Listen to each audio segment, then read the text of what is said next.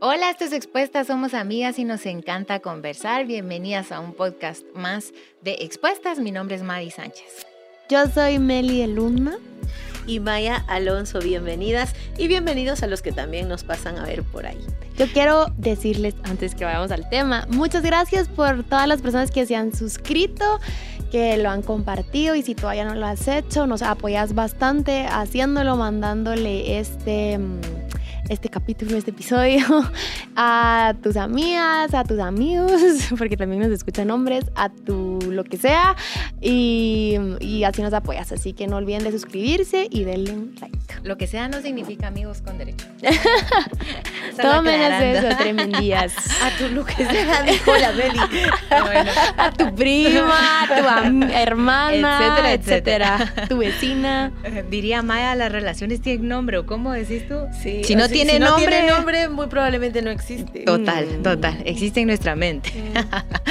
bueno, ¿no les pasó a ustedes que alguna vez en el supermercado, en el centro comercial, se encontraron a un profesor de su clase? Y que iba y tuve, ahí tiene esposa, mi profe, o sea, ahí tiene hijos, y ¿por qué tiene una vida? O sea, Él es mi profe.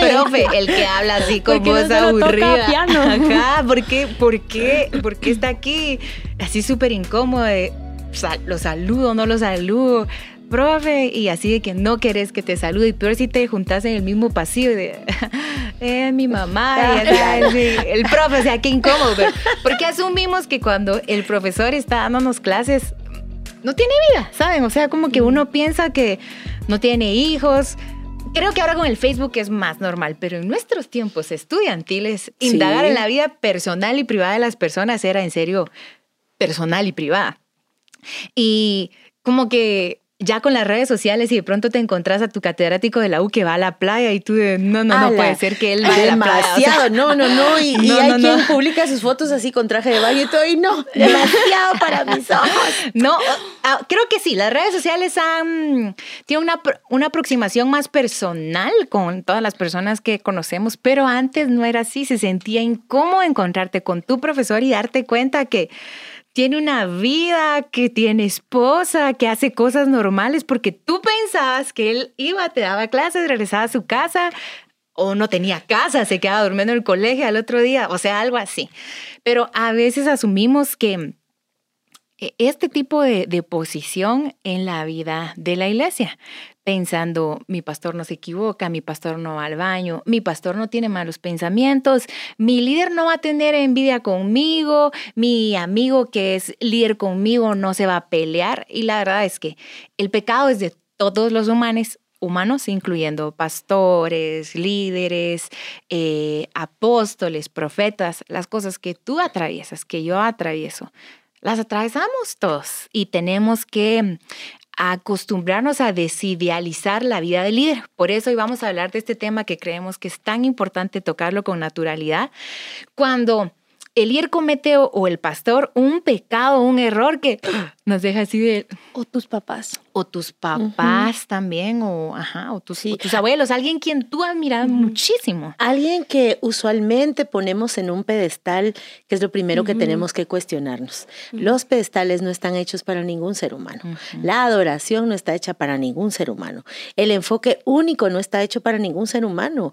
E- En, ninguna de las relaciones, cuando hay un padre o una madre que pone en ese pedestal a un hijo, a la miren, el hijo tiene que cargar con ese asunto. Y e- esa palabra que tú dijiste, desidealizar y recordarse que son personas, que son humanos y que independientemente de la función que se cumpla dentro del cuerpo de Cristo en una organización, son igual necesitados de la gracia, son igual necesitados de la misericordia. Y la Biblia es clara al recordarnos que hablando de Elías, que estaba sujeto a pasiones como las nuestras, a debilidades como las nuestras, a emociones como las nuestras. No se imaginan a. Elías de chara, chara.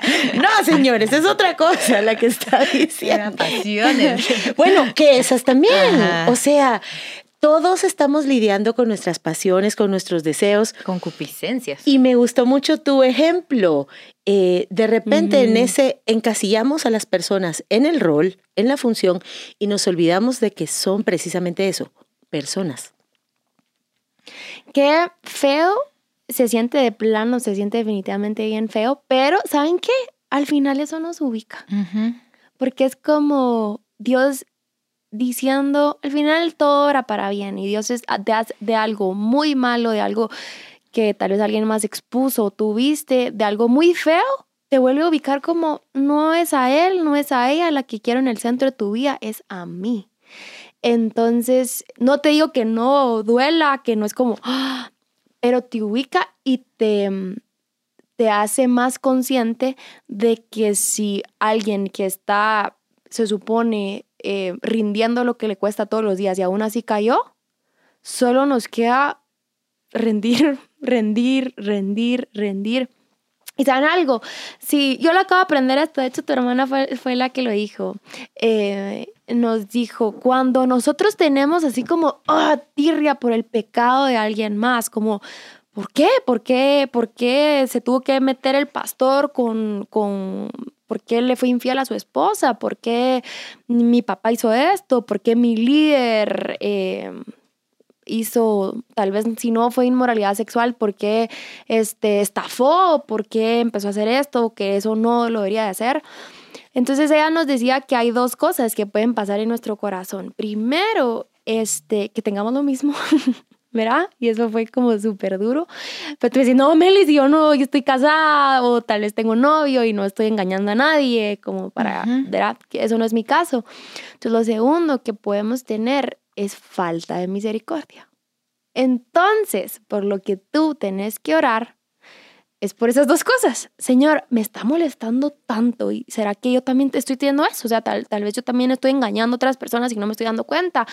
Eh, o bien orar por misericordia. Señor, no tengo este pecado, no, o considero que no está en mí, no, no, no he sido infiel, pero te pido que me des misericordia. Porque lo que sí estoy segura y de entradita se los digo es que si nosotros llegamos a cometer eso que ellos o ellas hicieron o él o ella hizo, vamos a querer que nos traten con misericordia. Y así es la forma con la que trata el pecado Dios, con misericordia. Entonces, ¿qué no sé, lo que pasa es que la expectativa es real y de hecho es natural porque un ministro se va a esforzar en ser correcto y ejemplar. Eh, y obviamente cuando tú impartís la palabra de Dios o un ministerio o te, te dedicas en tu vida al ministerio y a otros, si tenés una consagración en tu vida. Ahora, esta consagración es de todos los cristianos, obviamente, pero eh, Primera de Timoteo dice, las cualidades que debe tener un ministro y las enlista. Y obviamente estas cualidades debiera buscarlas no solo alguien que está en posición de ministerio, sino cualquier persona que está en Jesús. Pero pues especialmente una persona que está en el ministerio es natural que busque ser ejemplar, que, que busque esta consagración, creo que no se busca ni se logra nunca la perfección, pero sí la consagración. Entonces la consagración es la intención personal de, yo no solo me voy a entregar al Señor, sino me voy a entregar a mi comunidad. Yo no solo entrego mi vida al Señor, sino que hay de las cosas que yo voy a renunciar por amor a los que me están siguiendo. Por ejemplo, eh, esto puede ser ofensivo y escandaloso, diría redimidos. eh, pero, por ejemplo, un tatuaje. Si, por ejemplo, alguien que está en liderazgo considera a quienes le siguen y dicen, no, todos los que están en mi equipo lo van a entender. Yo no solo me entregué a Jesús y aunque entiendo mis propias consideraciones, y yo tengo mi propio entendimiento y no encuentro en esto mal, porque es un tema de conciencia finalmente, pero también me entregué a mi, a mi iglesia, a mi congregación, a mi grupo. por amor a Dios lo voy a hacer. Lo que Pablo dice, la postura completa es, si lo que tú vas a hacer va a afectar a alguien más, entonces no lo haces. Entonces sí, aunque no hay pedestales, idolatría, o no es que precisamente el pastor sea el centro de tu vida o tu líder, que no va a dejar de ser... ¡ah! No me lo esperaba. O sea, no va a dejar de ser este balde de agua fría donde tú decías, es que sí lo esperaba de mi cuate, aquel que viene una vez al mes a la iglesia o que en sus redes pone pues lo esperaba de, este, de, de, esta cuata que pone una foto sexy y un versículo, ya saben, o sea, lo esperaba de alguien más, o sea, lo esperaba, pero no lo esperaba de esta persona, no la idolatro, no nada, pero no lo esperaba de esta persona. y el pecado siempre va a tener eso en Y la pregunta es, ¿qué hago eh, en mi corazón? Y me mm. encanta lo que dijiste, pero también, ¿qué hago con mi escándalo, con mi morbo, con mi chisme? Sí, ¿verdad? Sí. Saben, yo creo que eso nos lleva a pensar muchas cosas sobre, sobre el pastorado, sobre los ministerios, sobre también cómo nos relacionamos, sí, como iglesia en general. Número uno, eh, que todos necesitamos ser responsables delante de Dios. Eh, oigan, porque a veces cuando juzgamos un pecado, eh, sí nos olvidamos de que somos pecadores. Sin embargo, parte de la misericordia, parte del tener una comunidad a la que le rendís cuentas, es también pasar procesos de corrección. Hay conductas que no solo son pecados, sino que son delito. Y estamos llamados como seres humanos y como cristianos a hacer lo que corresponde y es correcto.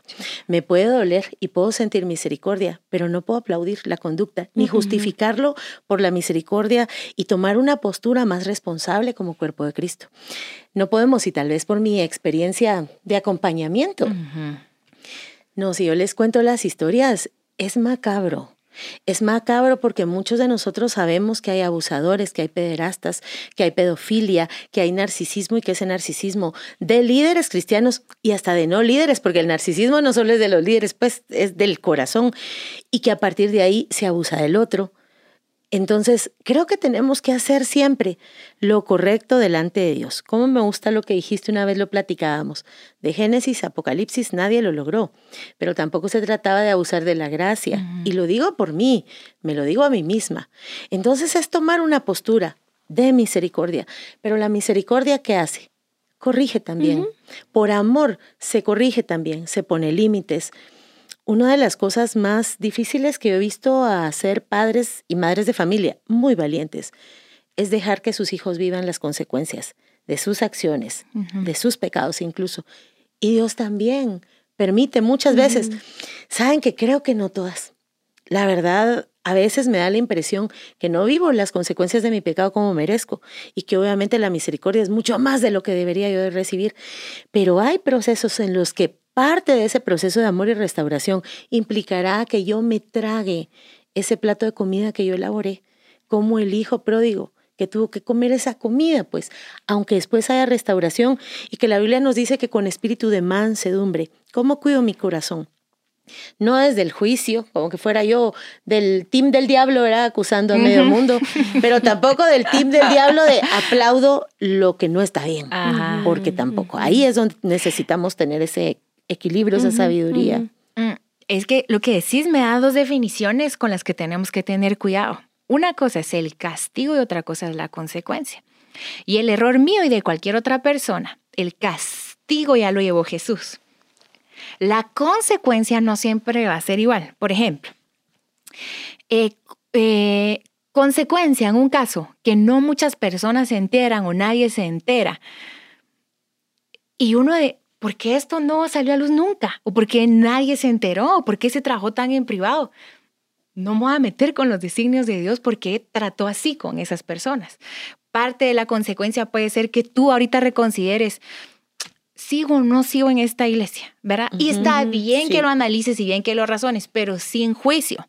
Y si tu corazón está llamado, no, yo me quedo y persevero y Dios me llamó aquí y le sigo echando ganas, te quedas sin castigar a la otra persona. Pero como que nuestra mente al atravesar el proceso de manejar con el error de alguien más a quien admiramos debe separar los conceptos. Yo no voy a volver a castigar a esta persona. Yo no la voy a tratar como que es leproso, como que es inferior.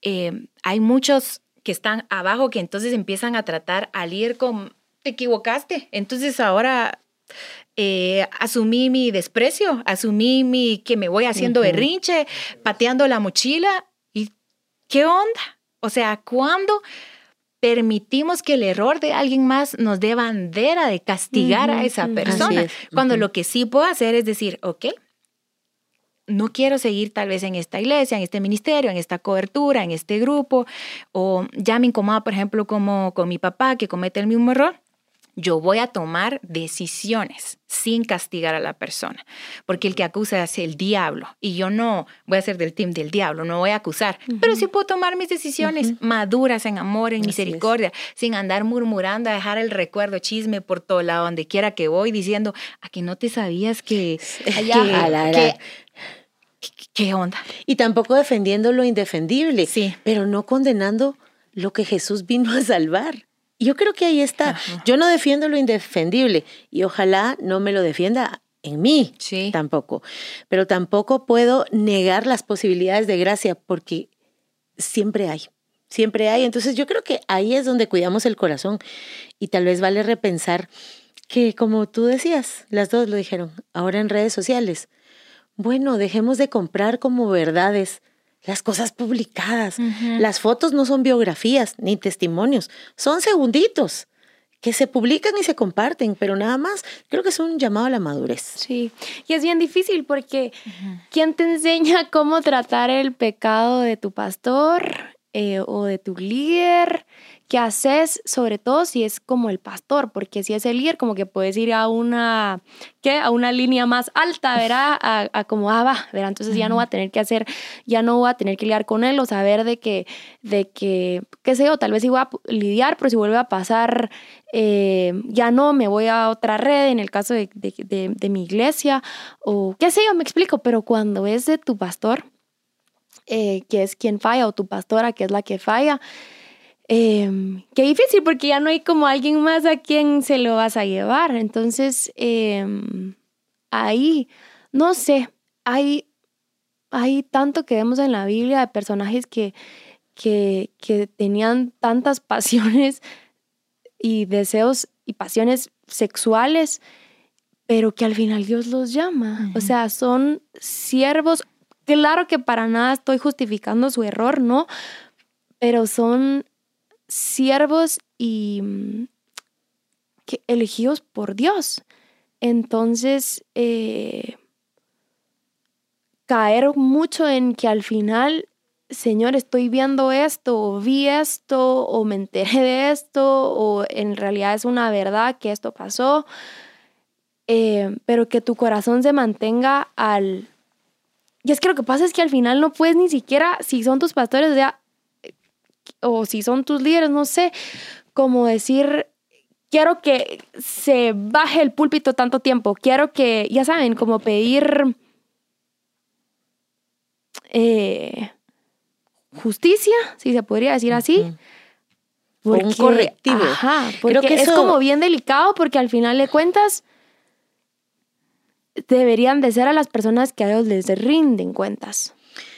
Tiene que ver con la organización de la tiene que ver mucho con la organización de la iglesia. Entonces, em, solo para, por si te pasó, te ha pasado, eh, en ese caso, solo pedirle a Dios mucha misericordia. Sí, porque al final no vas a poder estar así como, ¿y qué hizo? Y mm, como ya saben, como eso de... Y, repórteme, ajá, deme repórteme, la detalles. dígame qué hizo, pero... Y ya fue su terapia y no sé qué, y no sé cuánto, para que tu corazón entonces esté sano a escucharla o escucharlo otra vez. Sí, y sabes qué, Meli, yo creo que ya hablaste de la misericordia. Otra cosa que es muy valiosa, es muy hermosa, yo la valoro mucho, es la confrontación. Si tú tienes oportunidad de confrontar, porque lo permite la circunstancia y la situación, y en humildad y con dirección de Dios, confrontar a una persona, hazlo. Puedes salvar su alma, puedes salvar su vida, puedes salvar su camino, puedes salvar la bola de nieve gigante. Con un tercero. Con un tercero, si también lo, lo amerita la, la situación, pero hay un poder muy hermoso en la confrontación en decir, no, o sea, detenete, detenete, te hablo. Y la Biblia también explica aquí un proceso. Primero ve y háblalo, háblalo con un testigo y lo puedes manejar con mucha sabiduría, pero valora el poder de la confrontación y yo me quedaría con esto. Lo que no estoy dispuesto a confrontar, no estoy dispuesto a chismear. Si hay algo que yo no confrontaría, tampoco lo comunicaría y no lo trasladaría. Y lo otro es la oración, porque lo más importante aquí es el reino. Y el reino se trata de justicia y misericordia y paz. Entonces, ¿cómo funciona el reino? El reino de los cielos, que, es, un, es un reino perfecto, funciona aquí en la tierra con personas que van a cometer errores. Entonces, yo tengo que entender que trabajo para el reino. Y en el reino yo debo llevar la menos cantidad de heridas heridos posibles, por así decir. Entonces tengo que trabajar siempre, ¿cómo cuido las espaldas de esta persona? ¿Cómo cuido los oídos de esta persona? ¿Cómo cuido la madurez para cuidar el reino? En primer lugar, hablo estas cosas en mi grupo, en mi iglesia, en el púlpito, hablo, hey, no idealicen a nadie, no idealicen a nadie. Esto lo debiéramos hacer todos, porque cuando suceden cosas así, ya los corazones están listos para decir, ok, te vi caer, te levanto, dale, te ayudo, te, te lavo los pies, te extiendo misericordia, pero en mi mente y en nuestras comunidades, ya está instalado por default el... Eh, estas cosas pueden pasar, por así decir, ¿verdad? Trabajo a favor del reino preparando la naturalidad del, reino en la tierra. Número dos, este, la discreción.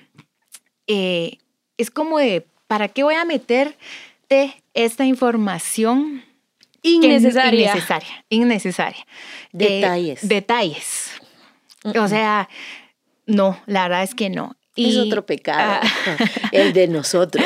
Y número tres, la falta de corrección. Es decir, cuando hay un proceso delicado, pero nunca hubo corrección, tampoco estoy ayudando al reino, porque entonces es un reino cínico, permisivo, que abusa de la gracia. Entonces, si dentro de mis posibilidades está eh, saber que las personas pueden ser acompañadas de proceso de restauración, esto es hermoso, ser colaborador del proceso de restauración de la otra persona. Entonces, ¿cómo soy colaborador? Si sé que, digamos, Meli atraviesa por algo, yo no lo voy a dejar sola esta temporada.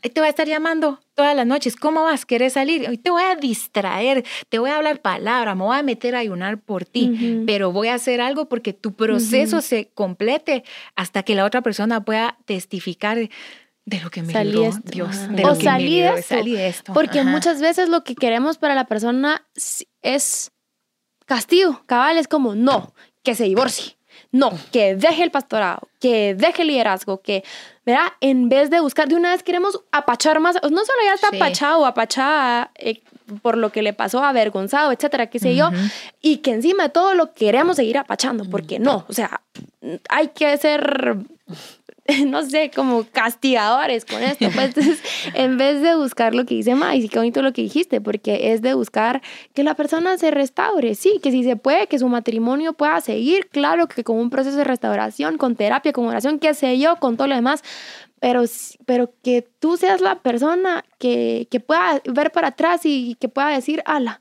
esta persona no me dejó en este proceso, pues en este proceso tan difícil, quizás... Eh, eh, fue vergonzoso, mucha gente seguramente me dejó, pero estos y estas personas no me dejaron. Ahí estuvieron para mí, para mi proceso de restauración, si es posible. Pues verá, porque no podemos decir que todos los casos vayan a ser así. De repente puedes ver demasiado orgullo que lastimosamente... o la reincidencia, reincidencia, reincidencia que necesita otro tipo de No hay fruto de arrepentimiento. o, o estamos, por ejemplo, estoy pensando en casos de adicciones ¿verdad? Eh, en donde se descubre al líder con una adicción. Y las adicciones, perdónenme, ninguna se curan de la noche a la mañana. O sea, y no solo la adicción en sí, lo que ha pasado, lo que se ha vivido. Pero como me gusta como lo decís, sí es posible. Y eso nos mantiene en el campo humano, ¿verdad? De, de nuestro evangelio, que lo vivimos así, como humanos. Todas estas cosas nos tienen que llevar a replantearnos varias cosas. No solo eh, la santidad de todos, la forma en que como iglesia de Cristo estamos poniendo en eminencia a alguien. Ese proceso, la Biblia es clara en los procesos de qué se debiera observar para que alguien pudiera aspirar a esos grandes favores que Dios nos da, pero también el acompañamiento que se tiene, porque una de las cosas que yo más he escuchado es la soledad del pastorado la soledad de ese camino. Y todos necesitamos sentirnos parte de una comunidad horizontal, en donde todos valemos lo mismo delante de Dios y cargamos las cargas los unos con los otros y cumplimos así la ley de Cristo. También es un llamado a la reflexión a nosotros que no somos pastores a cómo cargamos también la carga de nuestros pastores o nuestros líderes. Porque si, si, si la queja es soledad, si la queja es cansancio, hay que replantearse la forma en que estamos viviendo esto, como de que de ustedes dependiera que el reino de Cristo saliera adelante, cuando es Cristo el que los saca adelante a ustedes y a todas las ovejitas. ¿me sí, explico? eso quería decir, que el, el bueno y el que rescata es Dios. Así ¿verdad? es. Entonces hay veces que tal vez te quieres poner en una posición de si ayuda, pero yo voy a salvar esto. O sea, el que lo tiene que hacer, pues acompañarlo en el proceso, pero el que va a hacer lo todo, si se deja la persona, eh, es Dios. Salud mental, Sí. salud espiritual, salud emocional, saber expresar. Hablo de los líderes, de la gente en eminencia. ¿Saben por qué? Porque estar expuesto aumenta nuestro cansancio, nuestro desgaste. Eh, la palabra herida viene de este término escandalón, que dentro de sus mm, acepciones tiene que ver con, eh, era ofensa, era mm, tropezadera, o era obstáculo. El cansancio también nos hiere, nos pone bien vulnerables, la soledad, la sobrecarga, el no reposar, el, el que solo sobre uno caiga no solo la atención, sino el trabajo. Eso también nos pone en vulnerabilidad para proclives a pecar todos. Pero hay que revisar también Sí. eh, de qué manera estamos viviendo la vida plena, aún, por supuesto, en el ministerio. Y todos podemos fallar en eso también, no solo los de roles en eminencia, sino todos en nuestra vida. Así que creo yo que estos asuntos nos llevan a hacer una pausa, a repensar las formas de cómo llego a ser ministro, cómo desarrollo mi ministerio, de quiénes me acompañan, cuánto preparo a la gente para que pueda asumir sus propias vulnerabilidades. Sí. Es hacer una pausa y, y a replantearnos como iglesia y volver a la Biblia sobre cómo se debe hacer eso. Yo creo que esta mm, perdón, digamos, o resentimiento o asombro requiere lo mismo que los demás, que si fuera tu amiga o que si fueras tú. O sea, cuando uno mismo se encuentra en una situación de, mm, como, ¿por qué fui haciendo yo esta situación? como a qué hora me, Este. como a qué hora lo, lo hice tan mal. Entonces, demanda lo mismo. Amor, misericordia y disciplina. La disciplina es necesaria, la misericordia es necesaria y el amor es necesario. Eh, no, no abandonemos. eh, Mm. Saben que hay, eh, la, la pregunta es, yo me pongo a pensar, ¿qué ha hecho mi líder o mi pastor por mí? ¿Cuántas veces que tal he llegado como a confesarme, a ser acompañado y que por un error escandaloso, ¿verdad? De una persona, yo entonces sea mm, de esta cultura de la censura que hay mucho ahora en las redes sociales. Te sigo y cuando algo me incomoda a ti, te desigo, ¿verdad? Entonces, puedo no estar de acuerdo, puedo hablarte de frente, pero no te abandono, porque dice Jesús, en esto van a conocer que son discípulos, en que están unidos. No dijo en que no pecan, no dijo En que no se equivocan, en que permanecen unidos. Y entonces pelea por la unidad. La unidad no es algo que se da naturalmente en el cuerpo de Cristo. La, la unidad es algo que se obtiene con amor, con misericordia y con disciplina. Así que como decir, de sano mi corazón, sigo adelante, tomo decisiones y voy trabajando por el reino. Sí, qué bonito. No está más de decirle, si tú sos un pastor o si sos líder, fomentar la vulnerabilidad en tus equipos. Em, no puedo con la idea de que un pastor esté solo, si estamos Claro. rodeados de gente, ¿cómo puedes estar sola? Pero sí, lo sé de muchos, pero es precisamente eso, porque no hay una cultura de vulnerabilidad. Entonces, yo no me expongo, entonces ¿quién se va a exponer? Entonces me empiezo a exponer. Em, La cultura de naturalidad. Sí, de, humanidad. de humanidad cabal. Pues esto fue Expuestas. Tenemos una pregunta antes de terminar. em, El em, examen es este, a ver si aprenden, ¿no es cierto? Este, recuerden que en Patreon respondemos a contenido exclusivo y esta es la pregunta. Me quiero casar, considero que ya estoy lista, pero mi mamá todavía no quiere que me case. ¿Cómo le traigo paz a mi mamá en ese tema? Vaya, vaya. Bueno, ya lo veremos. Patreon.com, diagonal expuestas. Gracias a quienes ya nos siguen ahí y nos apoyan. Lo agradecemos mucho. Y si tú no estás aún, patreon.com, diagonal expuestas. Ves el podcast los martes y respondemos a estas preguntas. Solo ahí van a poder escuchar la respuesta de esta pregunta. Así que también si tú tienes una pregunta, puedes enviarla a expuestaspodcast.gmail.com y ahí te respondemos. Nos vemos en el próximo episodio. Les mandamos un abrazo. Chao. Bye.